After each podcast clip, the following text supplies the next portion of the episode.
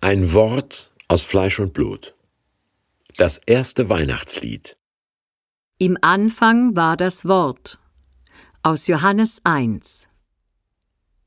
Im Anfang war das Wort. Und das Wort war bei Gott. Und Gott war das Wort. Dasselbe war im Anfang bei Gott. Alle Dinge sind durch dasselbe gemacht, und ohne dasselbe ist nichts gemacht, was gemacht ist. In ihm war das Leben, und das Leben war das Licht der Menschen.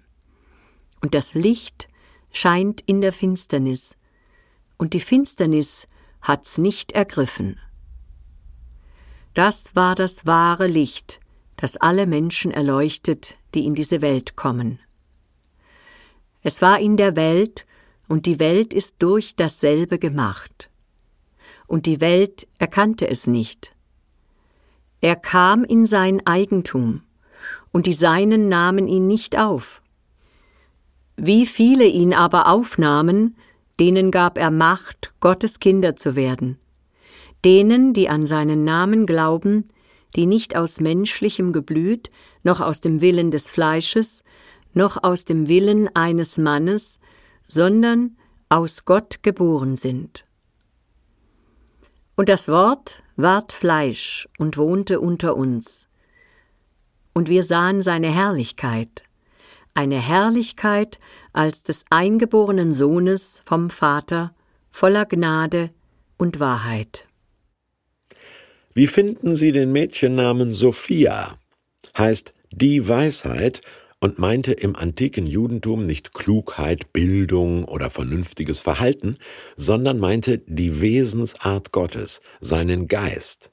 Die Weisheit, eine Frau. In den Sprüchen heißt es, du bist meine Schwester. Weisheit, die die Welt und den Menschen, Achtung, miterschaffen hat, weil sie schon vorher da war. Der Herr hat mich schon gehabt, ehe er etwas erschuf, heißt es in den Sprüchen. Heutige Wissenschaftler schätzen das Alter der Erde auf 4,4 Milliarden Jahre und den Homo sapiens, den Menschen, auf ca. 260.000 Jahre. Sophia ist ziemlich alt, sieht aber noch super aus, oder? Die ersten Christen nannten sie auf Griechisch Logos, das Wort, und sangen einen donnernd triumphalen Schöpfungshymnus, der klingt wie Genesis 1, am Anfang schuf Gott und besingt, was Weihnachten gefeiert wird. Gott wird Mensch. Logos, Wort, na klar, das alles Geschaffene entsteht, wenn Geist zu Materie wird, wenn eine Information sich zur DNA materialisiert, wenn ein Gedanke erst Sprache und dann stoffliche Realität wird das hatten schon Sokrates und Platon geahnt und gesagt, die Substanz von allem ist ihre Idee.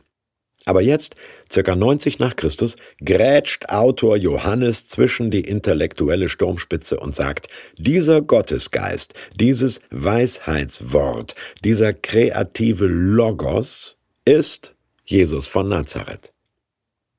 Das Wort ward Fleisch. Das nimmt die Menschheit zwar nicht an und ihn nicht auf, aber der sichtlich irdische Jesus ist die bisher unsichtbare himmlische Herrlichkeit, in deren Licht wir die Wahrheit über uns und die Nachsicht mit uns sehen können. Und wie kommt man von diesem philosophischen Mount Everest runter in die Niederungen unseres Alltags? Im Text heißt es, Diejenigen, die sich darauf verlassen, werden autorisiert, sich als Kinder Gottes zu verstehen. Ein himmlisch, herrlich, selbstverständliches Selbstverständnis.